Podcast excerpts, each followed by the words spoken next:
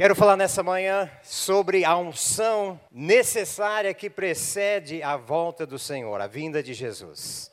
A unção necessária. Quantos gostariam de uma unção? Quantos sabem o que é unção? Uns dizem unção, outros não são, mas não é esse tipo de unção que eu estou falando. Unção fala de uma capacitação divina, fala de um empoderamento, algo que Deus vem e faz através da sua vida. Quem gostaria de um poder assim na sua vida que te capacita para ser tudo o que você precisa ser nessa cidade, nessa nação. Amém? Eu creio nisso, é por isso que estou aqui de pé, porque sou um vaso de barro, mas o conteúdo é riquíssimo. Quem mais pode se identificar comigo? Você é um vaso de barro, mas o seu conteúdo é rico em joias, em pedras preciosas, chamado Jesus Cristo. Amém? Nós, como vaso de barro, nós contemos a glória do Senhor.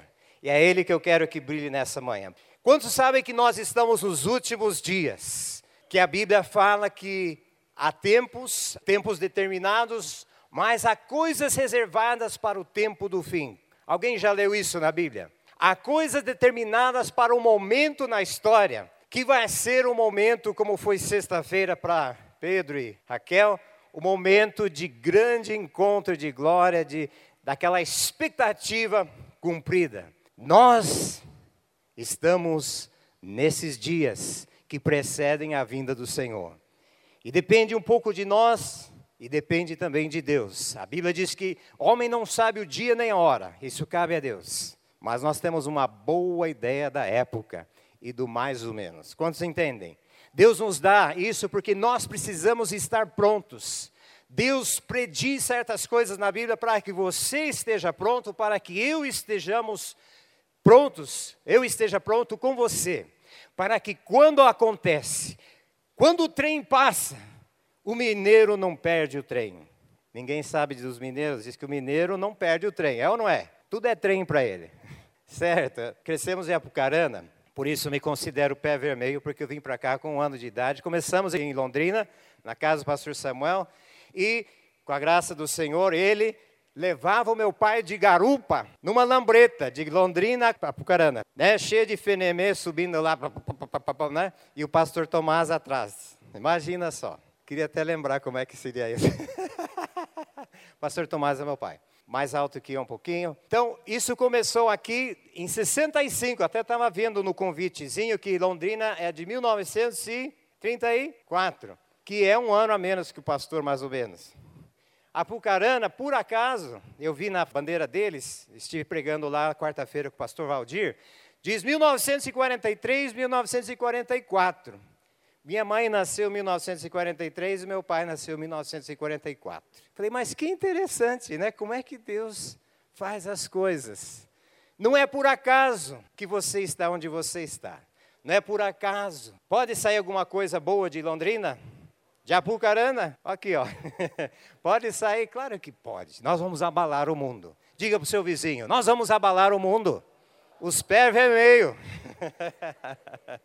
então, mas nós estamos nos últimos dias, porque a Bíblia assim ensina. De fato, em Apocalipse, ela disse que bem-aventurado são os que leem as promessas, as profecias que estão ali. Deus quer que você saiba o que Ele quer fazer. Por isso que Ele prediz antes do tempo. Ele quer que você saiba o que vai acontecer para que você não perca o. Cadê os mineiros? Para que você não perca o. Então, para que você não durma de touca. É uma outra forma de dizer. Deus quer que você esteja apercebido.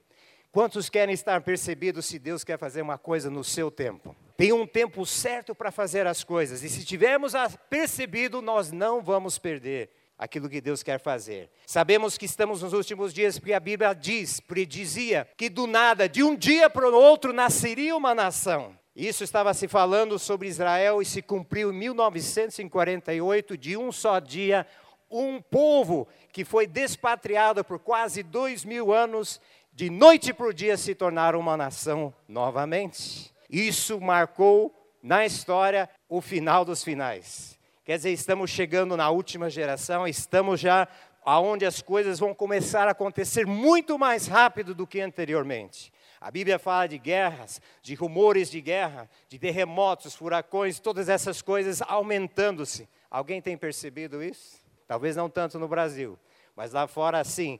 Ela fala sobre um governo mundial, com um líder mundial, já estamos quase com uma economia mundial, com a globalização. Então não demoraria muito para que tivesse um líder mundial. Ela fala que o povo clamaria por paz, paz Quantos têm ouvido lugares clamando por paz? O pessoal com medo de terrorismo. Que haja paz, que haja paz.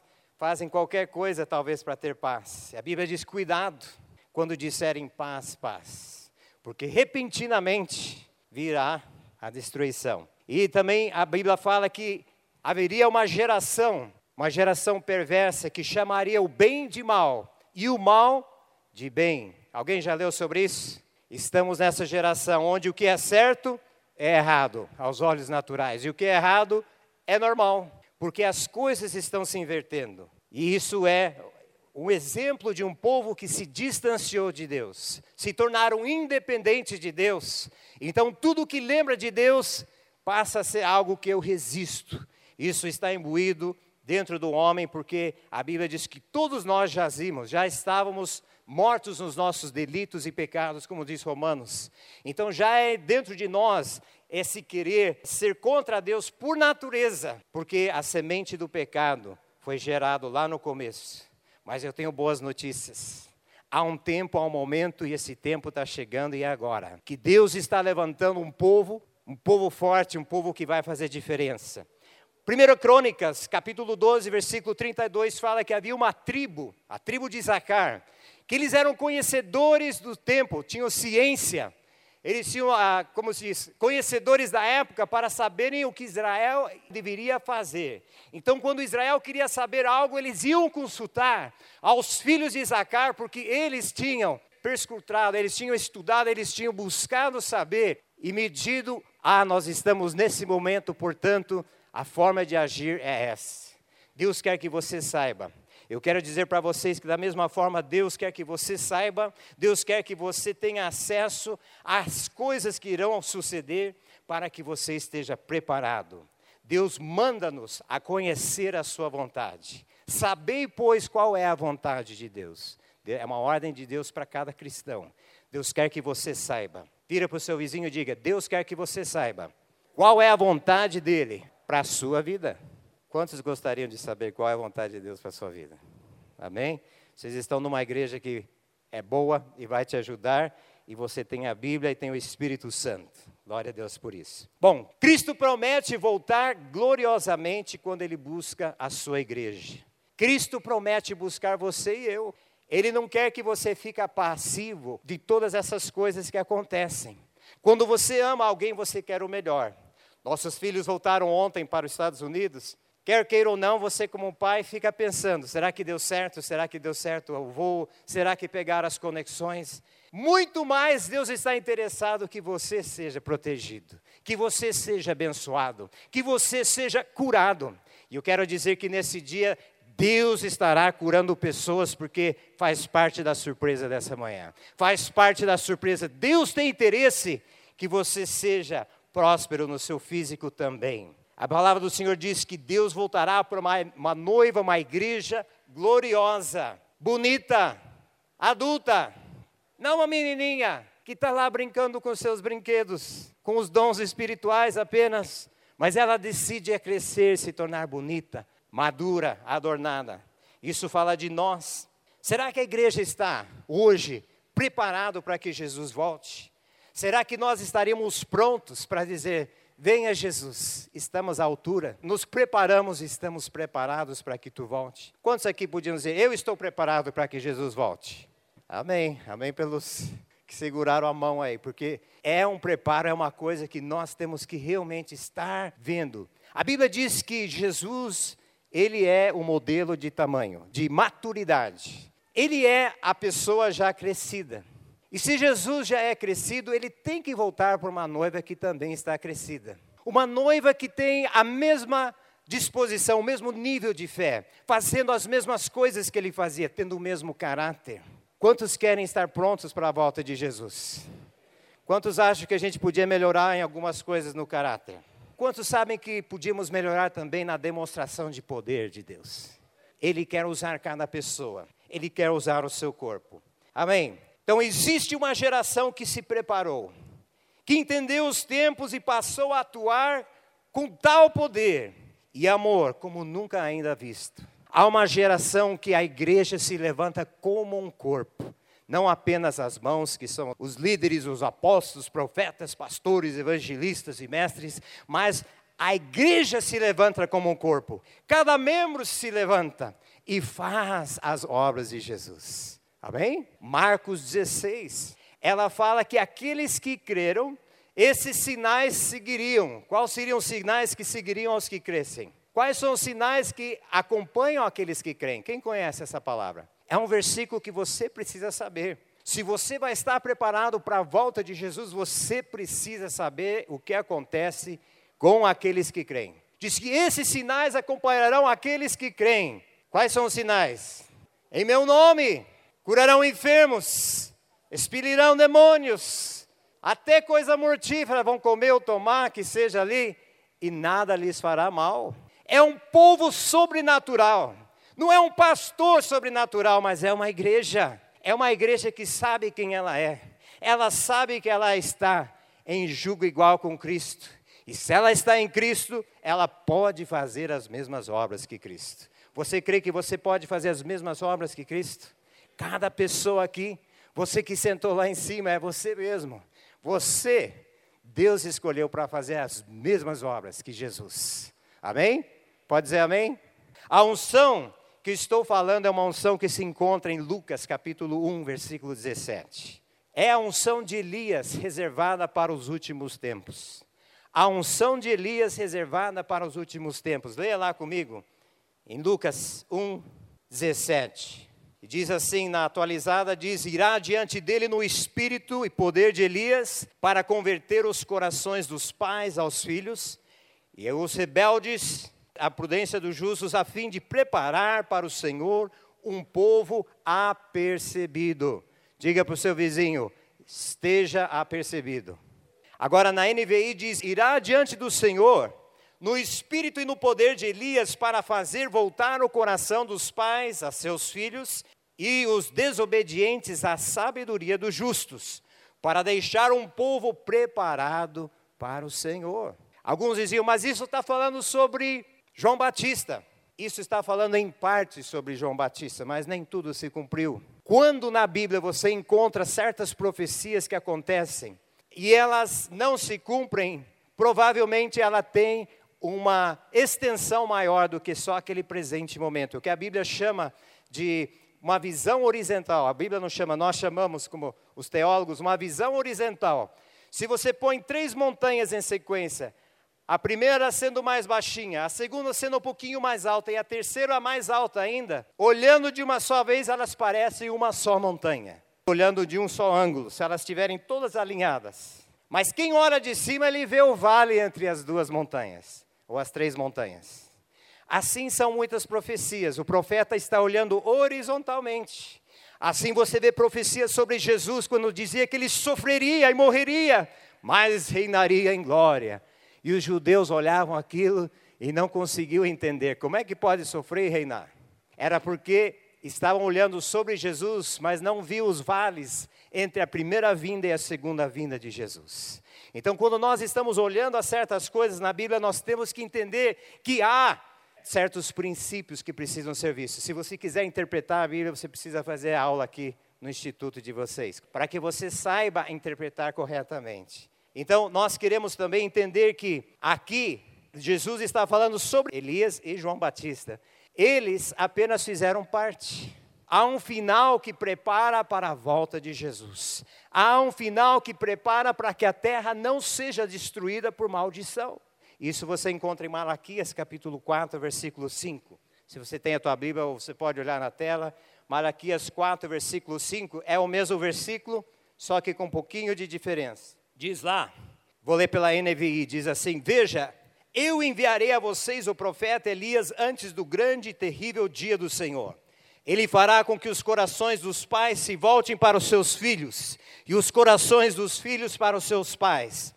Do contrário, eu virei e castigarei a terra com maldição.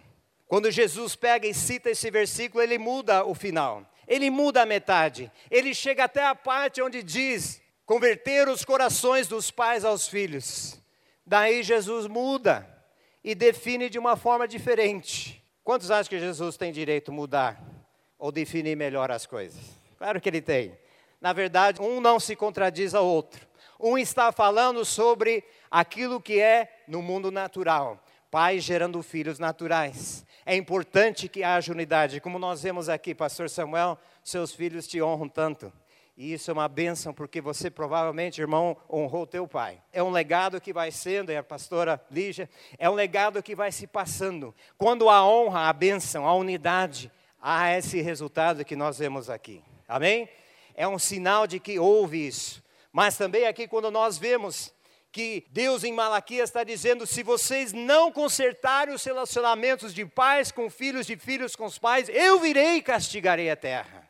A terra hoje está sendo castigada cada vez mais, porque o desrespeito, especialmente nos Estados Unidos, está crescendo cada vez mais o desrespeito de filhos para com os pais. Não há essa mesma coisa que a gente vê no Brasil. Vocês estão na frente do que os Estados Unidos no que se diz respeito de pais e filhos. Mas não por muito tempo, se a gente ficar dormindo e dormirmos de touca. Deus quer que nós estejamos apercebidos. Amém? Quantos querem estar apercebidos? mas precisa algo sobrenatural é, acontecer para que isso aconteça de fato, que a bênção aconteça de fato. Aqui vou tirar duas coisas, eu vou ficar mais no versículo que Jesus colocou, porque hoje eu quero mais falar sobre os filhos espirituais. Porque quando em Lucas dizia lá, é, que converteria o coração de pais para os filhos e dos rebeldes, ou como diz em, na NVI, os desobedientes à sabedoria dos justos está falando de filhos, porque sabemos o contexto de Malaquias, mas que desobedeceram, que estão andando fora dos caminhos do Senhor. E Deus quer que algo aconteça para que eles voltem ao caminho do Senhor, para que então sejamos um povo pronto para a volta de Jesus. Se Jesus vai voltar para a igreja de Londrina, para a igreja do Brasil, para as igrejas ao redor do mundo, ele vai voltar porque ela se preparou porque é um povo que está entendendo algo que precisa acontecer para que Jesus volte. Quero elaborar duas coisas aqui. Duas coisas precisam acontecer para que Jesus volte, conforme esse versículo de Lucas. Primeiro, nós precisamos do espírito e do poder de Elias, que Deus está prestes, está pronto e já começou a derramar. Diga para o seu vizinho: Deus já começou a derramar é uma capacitação, é um poder, é uma força sobrenatural para que você consiga alcançar algumas coisas. E isso eu vou trazer aqui para vocês. Primeiro quero falar um pouquinho antes sobre Elias. Quem era Elias? Quantos sabem que Elias não morreu? Duas pessoas na Bíblia que você vê que não morreram no Velho Testamento. Quem foram esses? Rapidinho, me ajudem, vocês vão pregar comigo. Enoque e Elias. Elias não morreu. A Bíblia diz que ele foi arrebatado num redemoinho que veio e ele foi levado aos céus. Por que, que Deus está dizendo que viria o servo dele no poder e no espírito de Elias? Está falando da igreja porque a igreja é um corpo.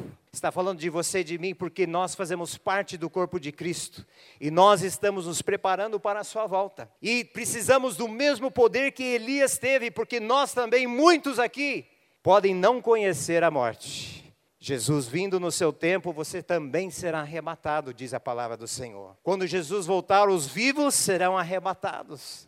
Quantos gostariam de fazer parte desse povo? Uau! Mas não tem problema, a Bíblia diz que aqueles que morrerem serão ressuscitados e eles subirão primeiro. Eu gostaria de ser arrebatado.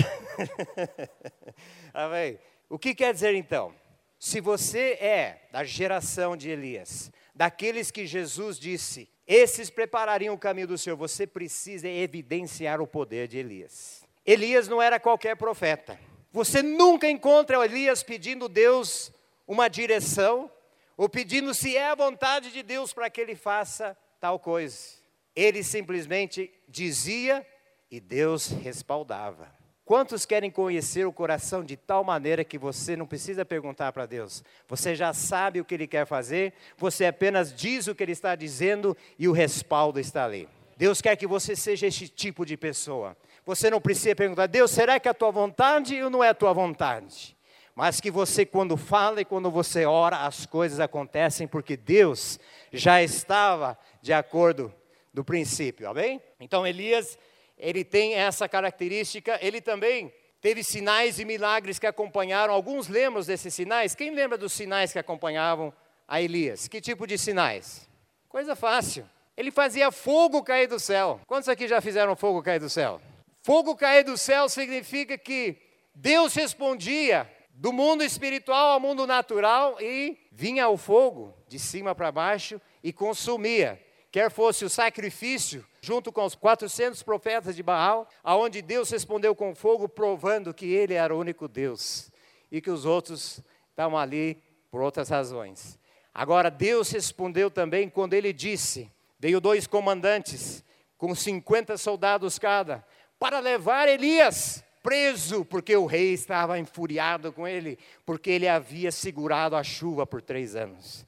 E esse rei estava assim irado e disse: Traga aquele Elias aqui, porque eu vou ter uma conversa com ele. Ele vai ver com quem ele está brincando. Ele não disse assim na Bíblia, mas eu imagino que foi assim que ele pensou. E quando os comandantes foram buscar Elias, disse que falou: Elias, desça daí, porque o rei quer falar com você agora. Ele falou: Bom, se eu sou um homem de Deus, que desça fogo do céu e consuma todos vocês agora. E desceu o fogo de Deus e virou churrasquinho, quer dizer, virou uma coisa não bonita e não cheirosa. Aconteceu duas vezes, dois pelotões de 50.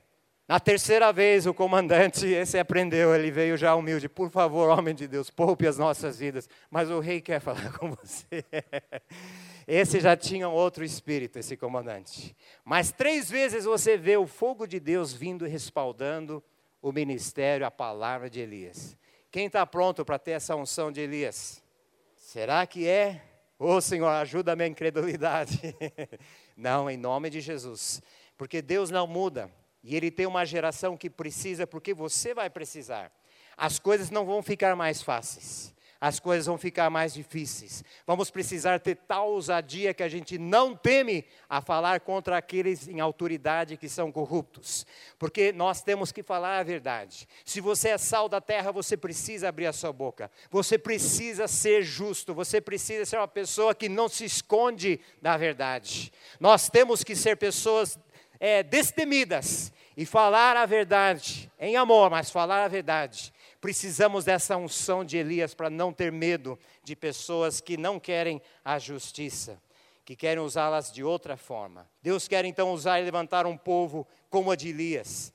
Ele também formou um discípulo. Ele era um discipulador. Diga para o seu vizinho, Elias era um discipulador. Se nós queremos ser como Elias, nós temos que ser discipuladores. Quantos aqui tem um discípulo já? Uma pessoa que você está mentoreando, você está ajudando a se fortalecer em Deus, você ganhou para Jesus. Quantos tem? Faz assim. Precisamos dessas casas de paz logo, né? Amém? Essas casas de paz trarão essa oportunidade para vocês. Porque é uma forma de você começar a buscar discípulos, pessoas que Deus quer usar a sua vida. E olha que coisa bonita. Ele não apenas formou um discípulo, mas o seu discípulo fez duas vezes mais milagres do que Elias. Quantos querem ter discípulos assim? Que fazem duas vezes mais do que você. Aí você fez um bom trabalho. Quando o seu discípulo te ultrapassa. Não é assim, pastor Corsiri? Quando o seu discípulo te ultrapassa, yes! Agora eu fiz um bom trabalho. Se fizeram só igual, empatou. Mas se nos ultrapassam, eu quero que David me ultrapasse. Eu quero que a Jéssica, minha filha, me ultrapasse. Quantos querem que os seus filhos naturais te ultrapassem? teus filhos espirituais te ultrapassem. Amém? Para isso você precisa ser modelo. Modelo como foi Elias, tanto de caráter como de poder. Bom, a segunda parte é para fazer, tem um propósito. Existe um propósito para ter tal poder. O poder não está aí aleatoriamente. O poder está aí para que algo aconteça. A primeira coisa que diz que acontece, o que, que é? Quando estamos vendo em Lucas, o que, que acontece? Quando ele vem no espírito e no poder de Elias, para fazer voltar os corações dos pais para os filhos. Quando fala pais, não é só homem, viu? Pais é mãe e pai. Quantos pais nós temos aqui? Mães e pais. Não é só para o marido, não. Pode cutucar a esposa dessa vez, é para você também, querida. Porque Deus quer que os corações dos pais voltem aos seus filhos. Muitos filhos estão distanciados porque os pais se envolveram com as coisas dessa vida de tal maneira que a única coisa que tinham para dar era dinheiro. Não tinham mais tempo, não tinham mais carinho. Muitos filhos se desviam porque os pais estão ausentes. Isso no natural. Mas o que eu quero trazer no espiritual é que muitos de nós também concebemos até filhos espirituais e depois nos envolvemos e cada um por si. Quantos já ganharam uma vida para Jesus?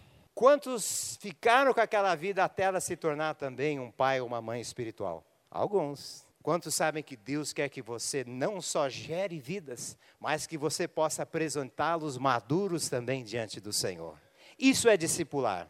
Isso é ter um coração paterno, um coração materno. Esse poder de Deus está aqui para fazer. O que não era natural, Deus vai fazer sobrenatural. Tanto para você que talvez hoje, teus filhos talvez não estejam servindo ao Senhor, ou pessoas que você ganhou ou quer ganhar para Jesus.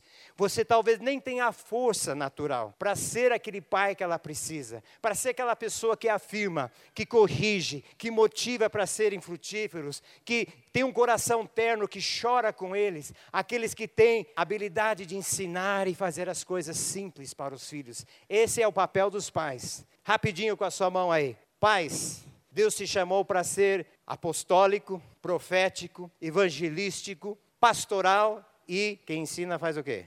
mestre. Você é chamado para ser os cinco ministérios na sua casa. Porque você deve ser aquele que, como o apóstolo ele estabelece, ele afirma a identidade do seu filho. Todo dia afirmando, validando os seus filhos, tanto naturais como espirituais. Afirmando, eu creio em você. Uau, você vai fazer coisas grandes, você está ali animando, você está crendo, você tem orgulho. Quantos pais têm orgulho dos seus filhos? Diga isso, não guarde na sua mente, diga isso, profira para que realmente suceda. Seja aquele que corrige, que é o profético, aquele que chama atenção quando é necessário. E ele corrige, ele traz as coisas em ordem. Ele diz assim: é por aqui, não faça isso. Seja aquele que é evangelístico, aquele que motiva para a frutificação. Você motiva teus filhos naturais, seus filhos espirituais, para que eles estejam frutificando nas coisas de Deus, nos dons. Eu lembro que o David, meu filho, ele era bom em futebol. E como Davi, sabe, eu era muito bom no futebol. Tanto é que nunca me chamavam na primeira leva para jogar bola. Opa, sobrou, vem cá, Tony. Eu jogava com o americano. e, mas o David já não. Quando eu percebi que isso vinha fácil para ele, o que, que eu fiz? Eu fui jogar a bola com ele, pelo menos eu tinha alguma vantagem até ele crescer um pouquinho mais. Mas logo não demorou muito, ele começou a ganhar de mim, porque vinha naturalmente para ele. Então eu comecei a estimular para que ele fosse frutífero naquilo que Deus tinha dado para ele. Quantos aqui têm estimulado os seus discípulos para serem frutíferos no seu dom espiritual, naquilo que vem fácil para eles? Quantos estão entendendo? Primeiro foi apostólico, profético, evangelístico, depois vem o pastor. É aquele que tem um coração tenro. Quando o teu filho chora, quando o teu filho tem uma dor, você sente a dor do seu filho? Você pode chegar junto e chorar com seu filho? Natural e espiritual? Deus quer que nós tenhamos esse coração, um coração tenro, também um coração que alimenta. O pastor também alimenta, saber alimentar. E por fim, o coração de mestre. Um pai tem que ser aquele que pega uma coisa complicada e simplifica, quebra em pedacinhos para que ele possa comer em pedaços. Você consegue esmiuça, é, você faz ele ficar de forma que ele não vai engasgar. Ele vai conseguir mastigar dentro da sua capacidade, ok? Então, Deus quer que você faça isso com seus discípulos. Mas está na cara, orar, todo mundo precisa orar. Mas quem diz que vem fácil para o teu filho? Como é que você ouve a Deus? Quantos aqui conseguem ouvir Deus com facilidade? Ensine os outros a ouvirem Deus. Não veio fácil para você. Você aprendeu. Esmiúce isso para o seu filho. Amém. De toda forma, Deus tem essa unção. Primeiro, para mudar os corações nossos. Ele quer te dar um coração que você possa ser uma mãe espiritual. Ele tem esse coração para que você possa ser um pai espiritual. E não apenas que você possa, mas que você deseje, que você queira, que você pense: aonde estão os meus filhos? Cadê? Eu só posso ter tantos no natural, mas no espiritual é ilimitado. Você pode ter quantos filhos espirituais você queira ter. Você que decide. É a mesma coisa de Deus. Você tem o quanto de Deus que você escolhe ter. Quer dizer que se eu só tenho um pouquinho é porque eu só escolhi um pouquinho? É. Se você escolher ter mais de Deus, Ele vai dar mais. Quantos querem mais de Deus? Bom, nós então vemos que Deus quer primeiro fazer isso, dar um coração. Primeiro resultado do poder. O segundo resultado do poder é para que eles creiam. Sem sinais e maravilhas, é difícil um povo que está bitolado no natural, na coisa lógica, poder crer num Deus sobrenatural. Se você quer que eles creiam em coisas sobrenaturais, comece a mostrar. Comece a você orar. Comece você a trazer o que está no céu. A Bíblia diz assim: como é no céu, seja na terra. Mateus 6, na oração do Pai Nosso. Como estás nos céus? Seja aqui na terra. A Bíblia diz que você e eu estamos sentados em lugares celestiais com Cristo, não amanhã quando Jesus voltar, hoje. Diga para o seu vizinho: hoje, hoje você está sentado em lugares celestiais. O que, que você está fazendo lá em cima? Não sei, eu estou tão ocupado aqui embaixo que eu não consigo pensar o que está acontecendo lá em cima. O que, que a Bíblia diz? Pensai, pois, nas coisas lá do alto.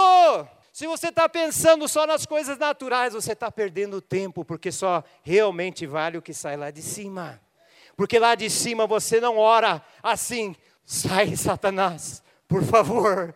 Não, lá de cima você diz: Satanás, você está debaixo dos meus pés, você comanda, você toma autoridade, você não ora essas orações, Deus eu peço, por favor, não, você toma autoridade, é diferente a sua oração lá de cima.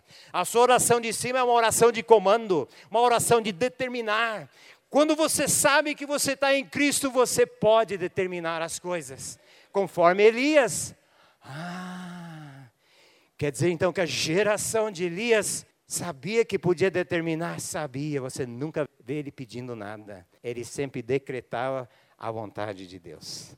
Amém? Saiba então seu lugar em lugares celestiais. Deus quer esse povo acordado. Deus nos quer, me quer acordado. É tão fácil voltar a dormir. Mas a Bíblia diz que as dez virgens todas dormiram, mas se levantaram.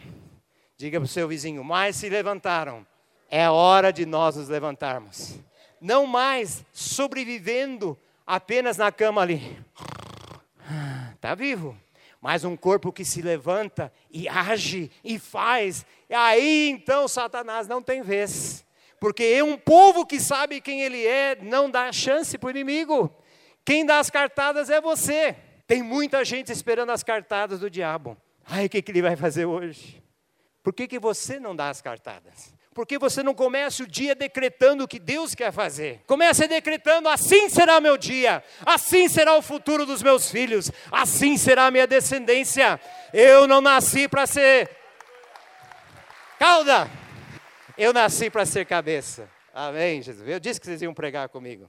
Deus quer que você então comece a mover no sobrenatural. A primeira vez que eu movi no sobrenatural, que eu realmente é, vi o um milagre, com uma oração minha, porque eu vi o pastor Samuel, vi meu pai orando. Meu pai até orava pelas pessoas serem curadas com o pé dele todo enfaixado, com algum problema, aquele infecção nos pés. O pessoal vinha, ele orava, eram todos curados.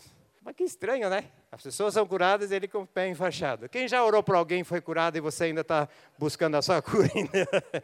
Não importa. Quando você está sentado em lugares celestiais, você não depende se o físico está ou não está você faz o que tem que fazer. Agora, eu com 6, 7 anos de idade, mais ou menos, Paulinho está aqui, conheceram, eram meus melhores amigos desde a 69, e a gente crescemos em Apucarana juntos. Eu tinha um cachorro chamado Tigre. Esse subia em árvore, esse pulava cerca, esse matava as galinhas do vizinho, matava o que tivesse, porque a gente, eu fui o culpado. Ensinei ele a gostar de caçar. Então, não vou ensinar agora para vocês, mas eu sei que eu tive participação nessa conquista dele. Ele, certa vez, saiu de noite e não voltou por vários dias. E eu, como criança, não entendia. Pai, o que aconteceu? Roubaram? Não, acho que ele só saiu, ele vai voltar daqui uns dias, que é o que acontecia com os cachorros da época. Se você soltava à noite, era aquela época do, do mês, do cio, né? Daí eles não voltavam. Mas quando ele voltou, ele voltou todo mastigado, mordido, magrinho, sujo, sangue e com um buracão no olho. Quantos já viram um olho furado? Você pensa que é só esse tamanho, mas quando você vê aquele buracão lá dentro, aí que você entende que o olho é que não é iceberg, ele é maior por dentro do que ele é por fora, para quem está olhando. Ficou aquela cratera ali. E por isso que eu não reconheci, mas o rabinho dele banava, tinha que ser ele, né? Daí foi, pai, a gente lavou ele com um banho, passamos água oxigenada. Vamos orar para Deus curar o olho dele? o pai falou, vamos. vamos orar para Deus curar o olho. Quem já orou para um olho furado?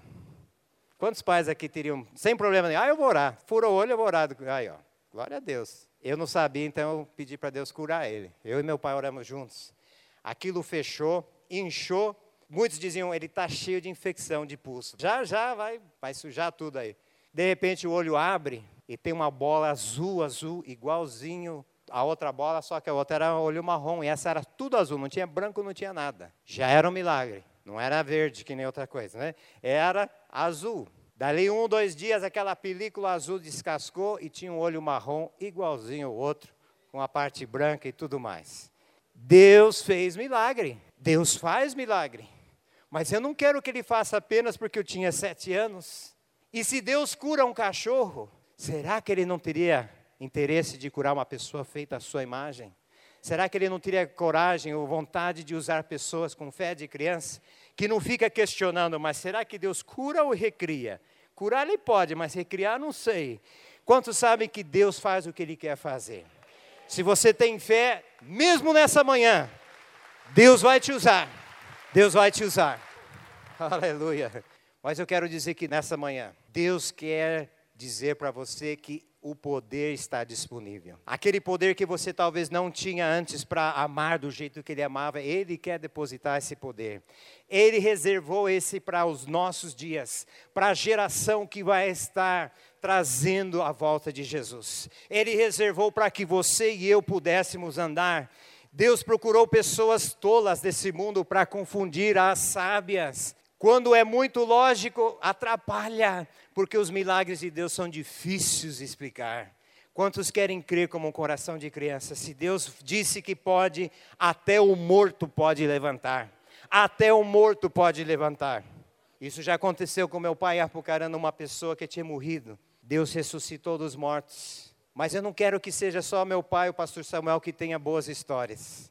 O mesmo poder que tinha lá tem hoje e não tem só para mim, tem para cada um que crê tem para cada pessoa que crê. Se você crê, o Senhor está aqui para usar a sua vida. Nessa manhã eu quero que você comece a se mexer no seu espírito e dizer: Eu quero esse poder que Deus tem. Eu me prontifico para ser a geração de Elias, uma geração que é destemida, uma geração que não se acomete com essas coisas, que se amedronta. Eu quero ser um povo que se levanta e que Jesus chega e fala: Estamos de igual para igual porque as mesmas obras que eu faço, vocês também estão fazendo. Cada um que está aqui está fazendo simplesmente porque você é um cristão. Simplesmente porque você creu. Simplesmente porque você disse: Eu aceito Jesus no meu coração. O mesmo poder que levantou Jesus dos mortos, ele está dentro de você. A palavra do Senhor diz que ele vivifica o seu corpo mortal. Quantos querem ser vivificados nessa manhã? Amém? Fica de pé comigo em nome de Jesus. Em nome de Jesus. Aleluia.